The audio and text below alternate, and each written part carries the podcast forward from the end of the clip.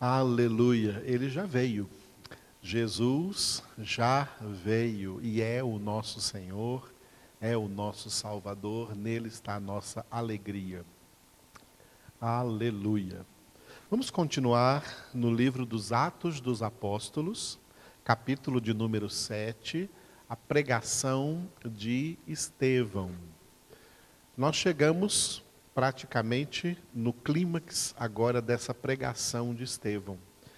Até o versículo de número 50 desse capítulo, Estevão fez uma sumarização do Antigo Testamento. Ele resumiu o Antigo Testamento, ele trouxe personagens, eventos e textos importantes do Antigo Testamento para corroborar aí a sua pregação diante do sinédrio lá de Jerusalém, dos sacerdotes judaicos em Jerusalém. Agora Estevão vai fazer uma aplicação de toda essa palavra que ele pregou até agora. Estevão vai fazer uma aplicação aí para aqueles judeus que o estavam escutando. E essa aplicação será muito forte. E a partir dessa aplicação, esses homens se levantarão contra ele e o, e o matarão. Por que, que isso acontece? É porque a palavra de Deus, é necessário entendermos que a palavra de Deus, ela possui duas dimensões no que diz respeito à sua proclamação. A proclamação da palavra de Deus, que é ministério da Igreja de Jesus Cristo, é ministério de todos os cristãos, é ministério de todos os filhos de Deus proclamarem a palavra de Deus, pregarem a palavra de Deus. Estevão está sendo aqui um exemplo de crente, um exemplo de cristão, um exemplo de filho de Deus pregando a palavra de Deus. A pregação da palavra, a proclamação da palavra tem duas dimensões importantes. A primeira dimensão é a dimensão aonde um problema é apresentado. E a segunda dimensão é a dimensão onde a solução para esse problema é apresentada. Problema, solução. Pregar a palavra é, primeiro, mostrar o problema, e segundo, dar a solução, mostrar a solução. Mostrar o problema, essa dimensão de mostrar o problema se chama denúncia. É isso que muita gente não gosta de ouvir. Não gosta de ser denunciados. Não gosta que o pecado, que é o problema, seja denunciado. E aí vem a solução. A solução é o anúncio. Denúncia e anúncio. Essas são as duas dimensões da pregação do Evangelho, as duas dimensões da proclamação da palavra de Deus. Todos aqueles que proclamam a palavra de Deus, os profetas fizeram isso, Jesus fez isso, os apóstolos fizeram isso. Eles denunciam o pecado e anunciam o arrependimento anunciam a conversão, anunciam o retorno para Deus, anunciam a volta para Deus, anunciam que se humilhem diante de Deus, para que esse pecado seja perdoado, para que sejam redimidos, para que sejam purificados e sejam assim renovados e santificados pelo Senhor. É isso que a palavra de Deus faz. Ela primeiro ela primeiro conscientiza do problema, ela mostra o problema. O problema da humanidade se chama pecado. Ninguém gosta de ouvir o pecado. Aí, quando ouvem a primeira parte da palavra, não querem nem ouvir mais a segunda. Já querem logo matar quem está pregando para eles. Já querem logo odiar quem está pregando para eles. Já querem logo exterminar essa palavra, não querem ouvir mais isso. Mas é isso exatamente o que a palavra de Deus faz. A palavra de Deus ela não chega na vida de ninguém bajulando, passando mãozinha na cabeça. A palavra de Deus chega denunciando o pecado. Como João Batista chegou lá na casa de Herodes e disse para Herodes: Olha, eu vim aqui dizer para você o seguinte: você está em pecado. Eu vim aqui denunciar o seu pecado, denunciar que você está em pecado e que você não pode ficar aí casado com a mulher do seu irmão. Por causa dessa denúncia, João Batista foi preso e foi morto por causa da denúncia que Estevão vai fazer aqui, nessa aplicação, ele também foi apedrejado por esses homens e foi morto, porque eles não aceitam que são pecadores, não aceitam que ninguém denuncie o seu pecado. Geralmente as pessoas não querem que ninguém fale do seu pecado. Elas querem que fale para elas que Deus as ama, que Deus aceita elas do jeito que elas são, que Deus está interessado em ajudar a vida delas. Elas querem ouvir coisas que são agradáveis aos seus ouvidos, mas não querem ouvir a verdade. Não querem ouvir o seu problema o seu problema é o pecado. E enquanto negarem isso, esse problema fica longe de ser solucionado, fica longe da solução. Portanto, se você ler no contexto da Escritura Sagrada, todo pregador da palavra de Deus, assim como Estevão, começaram sempre denunciando o pecado.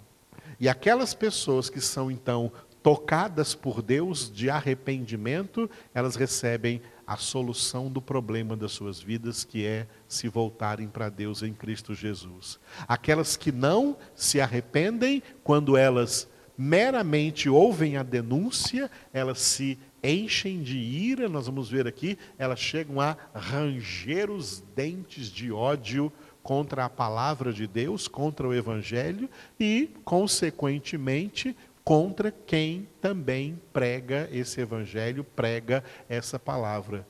Foi nesse contexto que os profetas morreram, que o Filho de Deus foi crucificado, que os apóstolos foram martirizados, porque as pessoas não gostaram do que eles pregavam. Porque pregavam denunciando o seu pecado e anunciando uma palavra de arrependimento e de volta sincera para Deus. Chegou o momento da denúncia, chegou o momento em que, na cara daqueles homens, diante do rosto deles, Estevão vai denunciar o seu pecado, mostrar o problema deles, mostrar o pecado deles. Essa é a aplicação da pregação de Estevão. Então, essa aplicação começa nesses primeiros três versículos aqui, a partir do 51. Versículos 51 a 53. Atos 7, 51 a 53, é essa aplicação. Esses três versículos estão divididos assim. Ó. O 51 está separado do 52 e do 53. No versículo 51, que é o que nós vamos ver agora mesmo, Estevão declarou que aqueles homens eram homens de dura cerviz. Homens de dura cerviz. E Estevão vai mais longe nos versículos 52 e 53, e Estevão denuncia que eles são assassinos. Eles são os homicidas de Cristo, os assassinos de Jesus Cristo. Olha a denúncia forte que Estevão faz então nessa aplicação. Vamos ver hoje somente o versículo 51, porque nele nós temos muitas coisas que aprender e meditar. Atos 7:51, Estevão disse para aqueles homens assim, ó: Homens de dura cerviz, incircuncisos de coração e ouvidos, Vós sempre resistis ao Espírito Santo. Assim como fizeram vossos pais, também vós o fazeis. Em um plano geral, ele está denunciando que o pecado daqueles sacerdotes, que eram os líderes do judaísmo naquela época, Os judeus que eram conhecedores de todas as palavras que Estevão pregou até agora do Antigo Testamento, porque são eles que são doutores da lei e mestres do Antigo Testamento nas sinagogas para todo o povo judeu. Eles meditaram, eles conheciam todas as palavras dos profetas, e é sobre essas palavras de Moisés, da lei, da Torá, dos profetas, dos salmos, dos livros históricos do Antigo Testamento. Os 39 livros do Antigo Testamento eram ensinados e pregados nas sinagogas por esses homens diante dos quais agora Estevão está. E, no entanto, esses homens que tinham todas as profecias preparando-os para a vinda de Jesus. Quando Jesus veio, eles não o reconheceram, eles não o receberam, eles não o aceitaram, eles o odiaram e eles o mataram. Não receberam Jesus depois de toda a preparação bíblica, escriturística que eles tiveram com os 39 livros do Antigo Testamento. Então, Estevão entra agora aplicando sobre eles essa denúncia, essa denúncia que ele faz, chamando esses homens de homens de dura cerviz e incircuncisos de coração e de ouvidos.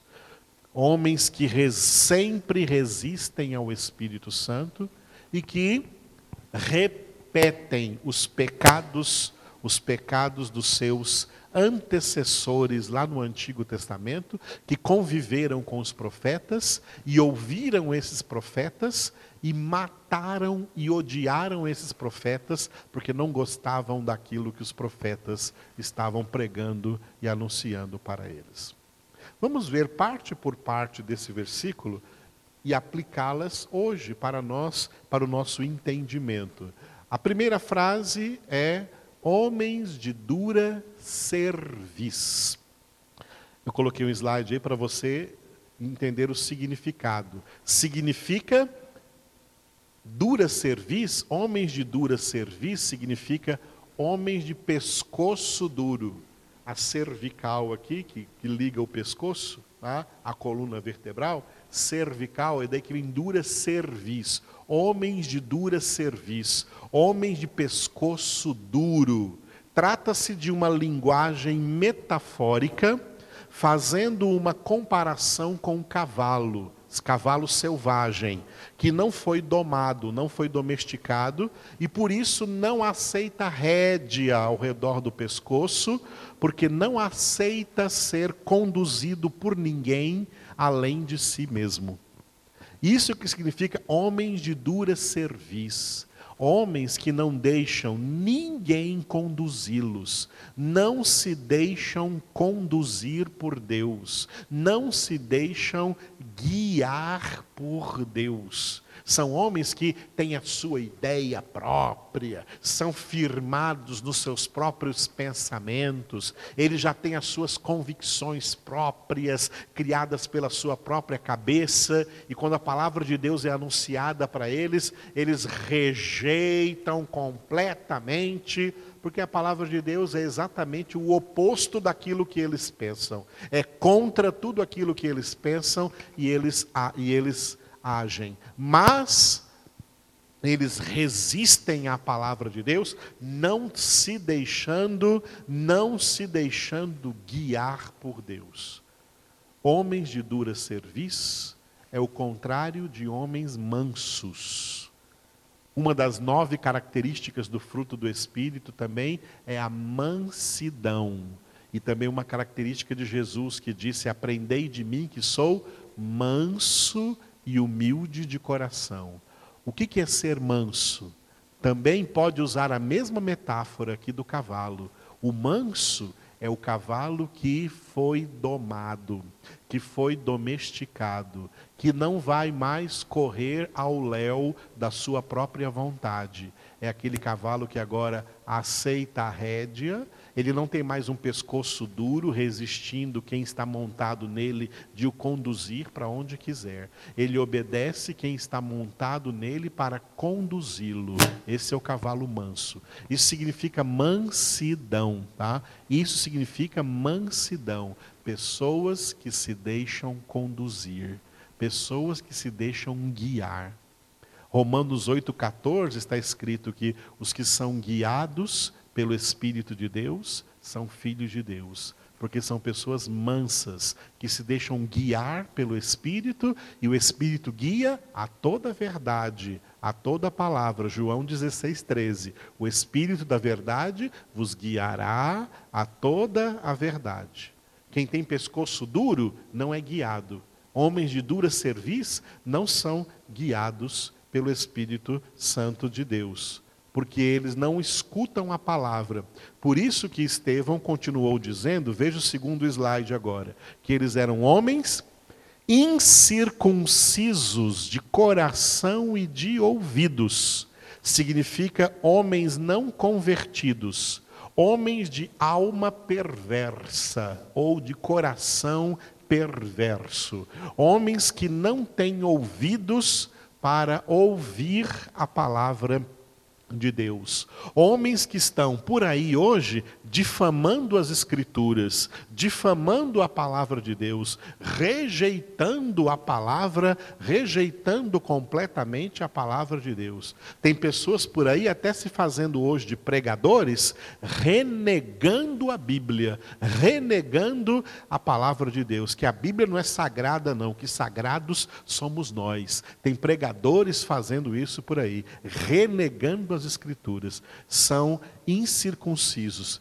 Aqueles homens devem ter se sentido muito, muito atacados ali, muito ofendidos pela pregação de Estevão, porque eles eram pessoas que se vangloriavam de serem circuncidados ao oitavo dia do seu nascimento, que obedecendo à lei dada a Moisés no Antigo Testamento, eles eram circuncisos no prepúcio, eram circuncidados na carne.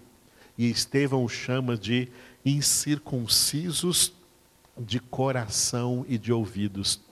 Estevão está dizendo: não adianta ter uma marca religiosa na sua carne, uma marca religiosa no seu corpo externo e por dentro serem fechados para Deus, serem fechados à palavra de Deus, serem surdos à palavra de Deus, terem um coração endurecido para a palavra de Deus. Não adianta nada ter uma marca religiosa, ou levar aí um costume religioso, ou andar de acordo com alguma norma religiosa, porque não passam de tudo aquilo que Jesus mesmo disse em Mateus capítulo 23. Jesus usou o capítulo 23 de Mateus para falar exatamente de homens como esses. E Jesus chamou esses homens religiosos, externamente religiosos, mas que não eram de verdade homens espirituais diante dos outros se passavam pelas vestes, pelos rituais que faziam, como se fossem grandes homens de Deus, mas por dentro não era nada daquilo. Jesus os chamou de raça de víboras, de serpentes, de cobras venenosas, de sepulcros caiados, bonitos por fora, mas por dentro cheios de podridão, de ciúmes, de inveja, de maledicência, de obras da carne isso são corações incircuncisos e pessoas que são assim não têm ouvidos para ouvir a palavra. Quando elas ouvem a palavra, elas ficam é, com raiva dessa palavra que está sendo anunciada, porque elas não querem saber da palavra de Deus, porque já acham que está muito boa a vida delas do jeito que está. São pessoas que estão sempre resistindo o Espírito Santo. A terceira coisa que Estevão disse foi: Vós sempre resistis ao Espírito Santo. Eu coloquei nesse slide assim: ó, a natureza humana pervertida é resistente contra a ação do Espírito Santo de Deus. A natureza humana pervertida A natureza humana pecadora, ela não se rende ao Espírito Santo, não se rende a Deus. É por isso que nós, quando explicamos acerca da graça, nós falamos que a graça de Deus, a graça que é a operação da salvação numa vida, essa graça ela tem algumas características. Uma dessas características é que a graça é irresistível. A graça é irresistível. Estevão está pregando aqui para homens que resistem ao Espírito Santo. Quem é a pessoa que resiste o Espírito Santo? É a pessoa que não tem a graça. É a pessoa que não é agraciada. A graça não alcançou. Porque quando a graça de Deus alcança um pecador, todo o poder natural de resistência dele cai por terra, porque a graça é mais forte, porque a graça é mais poderosa, porque a ação de Deus nele é mais poderosa do que a ação daquilo que o pecado fez na vida dele. Por isso, onde abundou o pecado, superabundou a graça. É pelo pecado que os homens se tornam resistentes ao Espírito Santo. Mas quando eles são alcançados pela graça, não há resistência. Toda resistência cai por terra e eles se rendem ao Senhor. Quando Estevão chama esses homens de homens que estão sempre resistindo ao Espírito Santo, ele está dizendo que são homens, desculpe a palavra forte, são homens desgraçados são homens sem a graça de Deus. São homens aonde a graça de Deus não está operando na vida deles. Aqueles que a graça de Deus não opera na vida deles, eles resistem ao Espírito Santo. E na verdade, é o próprio Deus quem os está resistindo, porque está escrito que Deus resiste aos soberbos. Ele dá graça aos humildes. Então, quando Estevão diz, vós sempre resistis o Espírito Santo, está dizendo que eles não têm a graça do Senhor. Lembrando que, dentre aqueles sacerdotes aos quais Estevão estava pregando naquele sinédrio, estava um, o membro mais jovem do sinédrio, era Saulo de Tarso. Foi essa a primeira pregação expositiva que Saulo de Tarso ouviu. E com certeza, depois que Saulo foi convertido, ele se lembrou de todas as palavras de Estevão, que ele ouviu o som da voz de Estevão ecoar naquele sinédrio, pregando o evangelho, e Saulo era um daqueles que também estava ali resistindo o Espírito Santo. Mas lá no capítulo 9 de Atos, quando esse mesmo Saulo estava indo para a cidade de Damasco para destruir o cristianismo nascente naquela cidade, a graça o alcançou.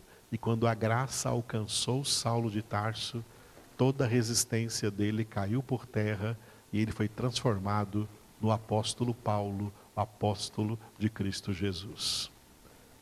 A graça é irresistível.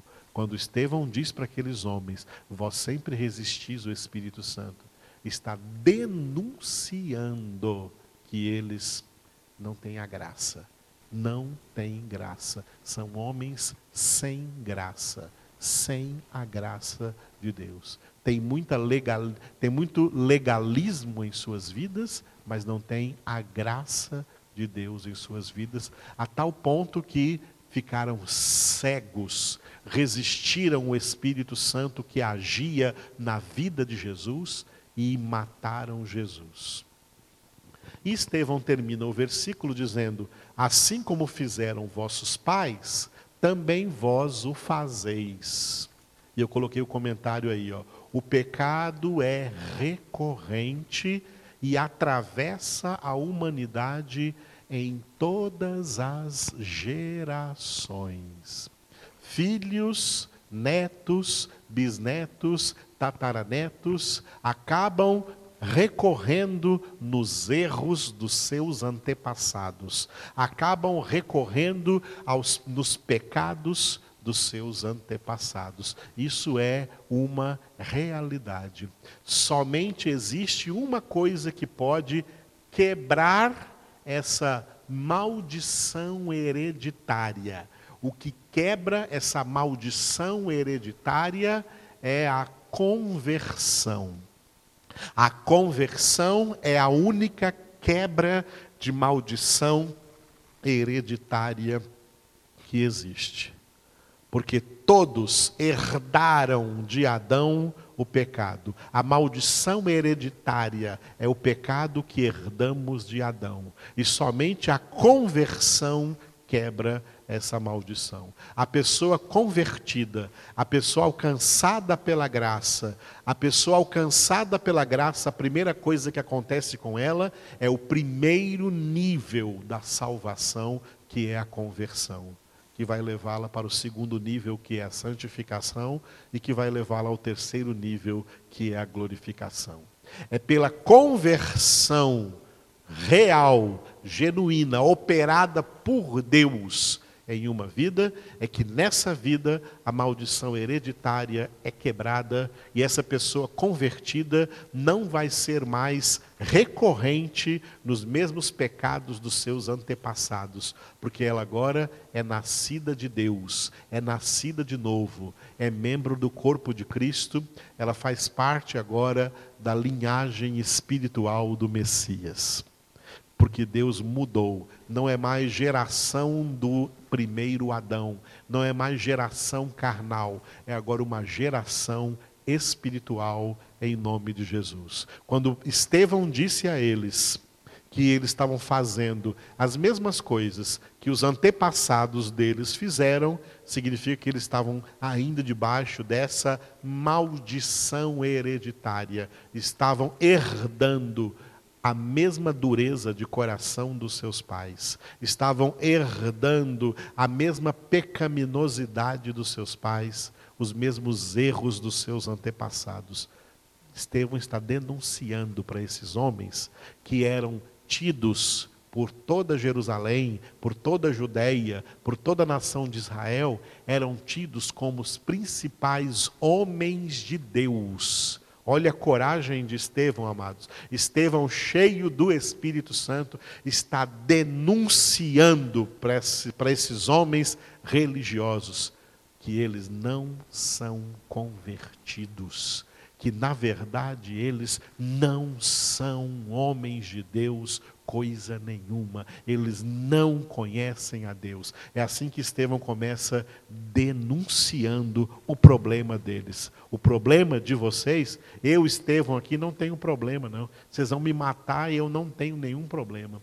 O meu problema foi resolvido. Jesus habita em mim, o Espírito de Deus habita em mim. Quem tem problema é vocês. Vocês não são convertidos. Vocês não têm a graça de Deus. Vocês não têm o Espírito de Deus. Vocês não são homens de Deus. São homens de dura cerviz, incircuncisos de coração e de ouvidos, que sempre resistem ao Espírito Santo e recorrem nos mesmos pecados dos seus antepassados.